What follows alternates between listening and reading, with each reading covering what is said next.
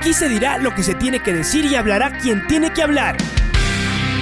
La red presenta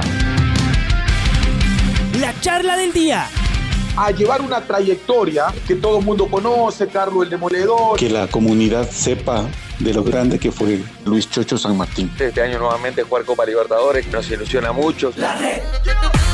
Los protagonistas lo dicen todo junto a los periodistas de la red. La camiseta más linda que me pude haber puesto en mi vida, ¿no? La camiseta de la selección. Los grandes clubes no priorizan competiciones, las disputan. En este año 2021 la selección se juega prácticamente su futuro. En donde estés y a la hora que tú quieras.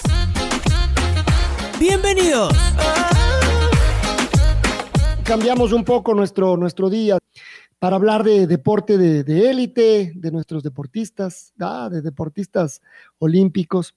Y, tenemos el gusto y por supuesto el, honor eh, de contar eh, ahora con Elizabeth Bravo. Ella también es deportista olímpica, se está preparando para este que es un sueño eh, que tiene que ver con mucho trabajo y mucha disciplina, ¿no? No es un sueño que se, se consigue de un día para otro, no, no hay que clasificar, hay que lograr las marcas con las mejores del mundo, en este caso, en el triatlón.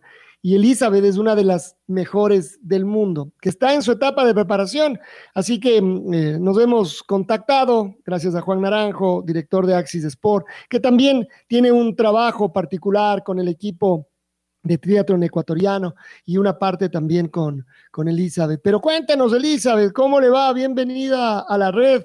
Y eh, ¿Cómo está esa preparación? ¿Dónde se encuentra? ¿Qué está haciendo? ¿Cómo se van estos días que seguramente ya son de ansiedad? Para ustedes, imagínense, para nosotros que vemos esto de lejos y que esperamos que los días pasen rápido. ¿Cómo le va? Le saluda Alfonso Lazo, Elizabeth, bienvenida. Alfonso, buenos días. Muchísimas gracias por la invitación al Radio La Red. Eh, la verdad es que en este momento nos encontramos en Italia, en día de el día sábado competimos a una Copa Mundo aquí como parte de la clasificación y también quedan tres competencias más para el cierre de la clasificación olímpica que se aplazó debido a la pandemia y pues preparándonos súper bien para los Juegos. A ver, ¿cómo, cómo han ido estas pruebas? Porque usted lo dice bien, eh, si había o si hubo una disciplina complicada, esa debió haber sido todo lo que tenía que ver con la natación y el triatlón, por supuesto, que tiene la natación como parte clave. Eh, en encierro, en los encierros, ¿cómo, ¿cómo se fue dando esto y esto de volver a, la competencia y de tener, además, en algunos casos, tantas competencias amontonadas, Elizabeth? Bueno, yo realmente creo que todos los deportes sufrieron el golpe de, estar encerrados. No creo que todas las personas, al menos en Sudamérica, cuenten con los equipos necesarios para, para entrenar. Eh, eh, básicamente el agua es la parte más afectada. Gracias a Dios nosotros estuvimos en la pandemia en Australia, que fuimos a competir una Copa Mundo y no pudimos regresar al Ecuador por más de tres meses y medio. Y allá pues las piscinas no se cerraron y solo por seis semanas y ahí pudimos nadar en el mar, no tuvimos que usar mascarilla ni cuarentena, pero, pero bueno, finalmente eh, estamos ahora con muchas carreras encima, como usted dice, eh, quedaban en el 2020, quedaban cuatro semanas de clasificación y por la pandemia pues alargaron a seis semanas. Eh, se abrió el primero de mayo y termina el 14 de junio.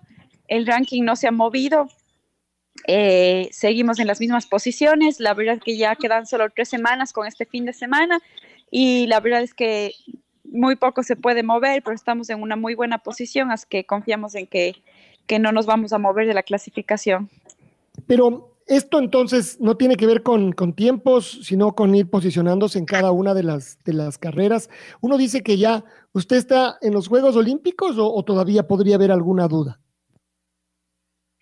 Bueno, la verdad es que estos serían mis terceros Juegos Olímpicos. Eh, y yo creo que es imposible que me saquen del ranking, pero usted sabe que lo imposible puede ser posible. pero estoy muy segura de que han pasado tres semanas, el ranking no se ha movido y pues estoy, como le digo, muy, muy bien posicionada. Nosotros competimos eh, carreras y sumamos puntos por cada carrera, dependiendo de la posición en la que usted entre en la carrera y pues así eh, tenemos un, puntaje y pues clasificamos los 55 mejores del mundo. ¿Cómo está ¿y cómo se encuentra? Eh, ¿Cuál está eh, su nivel? Uno, uno piensa que cuando es la competencia, faltan 59 días para los Juegos Olímpicos, ¿dónde estará mi pico? ¿Logrará llegar justo a su pico más alto en los Juegos Olímpicos? ¿Está pensado así, Eli? Eh, la verdad es que estaba pensado así. Vengo con, hace unos nueve meses tuve una lesión en la rodilla que no me dejaba correr. Estábamos nadando y haciendo bicicleta. Y bueno, pasamos por muchos tratamientos. Lo que buscábamos era no tratar de operar para no volver de cero, porque podíamos nadar y hacer bici. Y fue así, pasamos por muchos tratamientos. Eh, muchas personas del área médica les, les saqué más canas blancas de, de estudiar el problema y bueno, finalmente estamos trabajando con el doctor Naranjo, el cual encontró un problema de biomecánica por la cual se da el dolor. Eh, vamos ya un mes y medio corriendo. Eh, siento que mi rodilla no está al 100%, pero como digo, la natación y la bici estamos en muy buen nivel. Esperemos que la carrera a pie se pueda recuperar y el dolor no vuelva. Y pues todavía quedan muchos días para, para recuperar la carrera a pie, eh, pero sin embargo hay que hay que ir con cuidado por, por, una lesión. Entonces, no, no creo que llegue en mi mejor forma por, debido a esta lesión, pero, pero como siempre digo, vamos a dejar lo mejor de, de nosotros en, en, las competencias. Qué complicado es esto del deporte, esta letra chica, estos, estos imponderables. Bueno, usted mencionaba hace un rato que estuvo más de tres meses en, en Australia y usted es, por supuesto, una deportista de élite, entregada al entrenamiento pero también es una mujer de, familia. A ver, ¿cómo se sobrellevan esos eh, largos días? Bueno, no, me quiero ni imaginar tres meses, además de como una suerte de, estar encerrada y, lejos.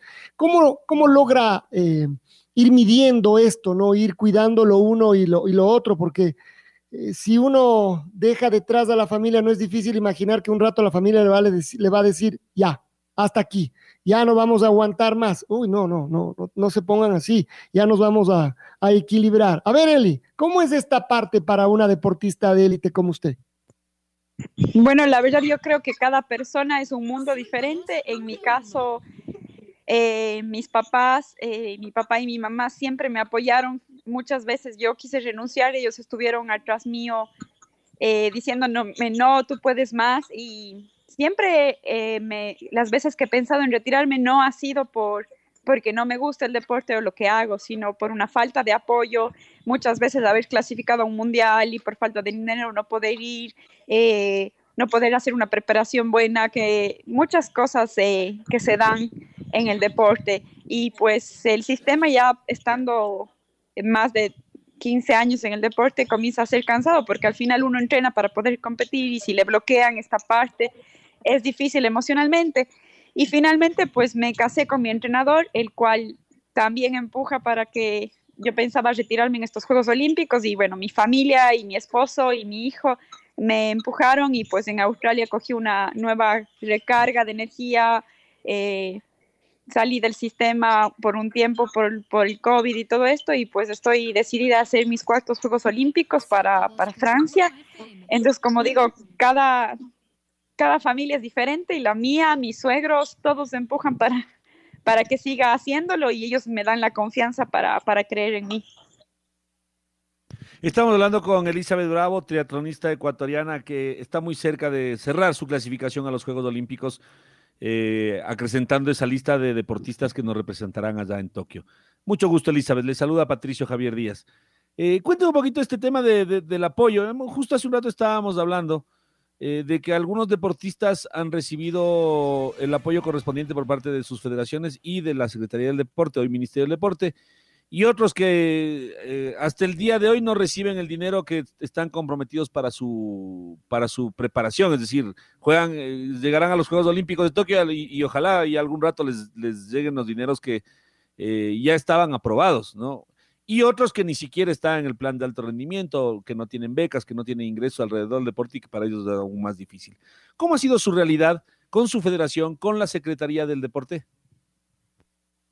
Patricio, no, no quiero justificar a nadie. Eh, ha sido un año y medio muy difícil para todo el país en todas las áreas. Eh, la pandemia ha golpeado no solo a nuestro país, sino a nivel del mundo.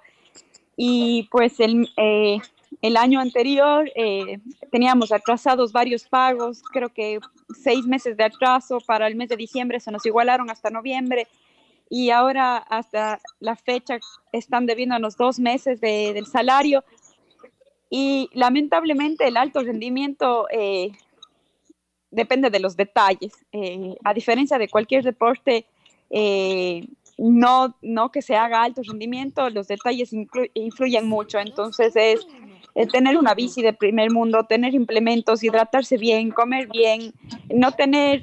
Y la parte emocional cuesta mucho. Entonces, si usted arrienda una casa y no tiene cómo pagar cuatro meses, obviamente le va a afectar emocionalmente. Usted dice, estoy trabajando y no me están pagando, pero no me están pagando un mes, no, no me están pagando cuatro meses. Entonces, para mí la parte emocional es muy importante en todos los deportistas porque nosotros nos machacamos las 24 horas, siete veces a la semana, no tenemos vacaciones. Y es duro, a veces usted acaba de hacer cinco horas de bicicleta, acaba de nadar 3.000 metros y correr 16 kilómetros.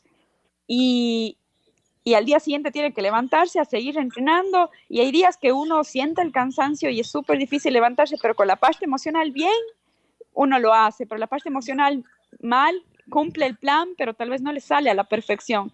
Sí, usted aguantar un mes, dos meses, pero al tercer mes, bueno, me pagarán, no me pagarán. Y todos estos detalles irán muy fino porque yo prefiero dejar de tomar un hidratante que mandar a mi hijo a la escuela, un ejemplo. Entonces, es, es difícil. Eh, eh, eh, creo que la nueva ley del doble de deducibilidad es un apoyo bastante grande para que las empresas ayuden también a los deportistas a, a, tratar de mantener esta parte que el Estado no puede cubrir, pero la ley está ahora, el problema es que las empresas también se abran a auspiciar, entonces es, es, es todo un tema bastante grande. La red presentó la charla del día. Un espacio donde las anécdotas de actualidad deportiva se revelan junto a grandes personajes del deporte. Quédate conectado con nosotros en las redes de la red. Síguenos como arroba la red Ecuador y no te pierdas los detalles del deporte minuto a minuto. Escúchanos en vivo en TuneIn y en los 102.1 FM en Quito. ¡Te esperamos! La red.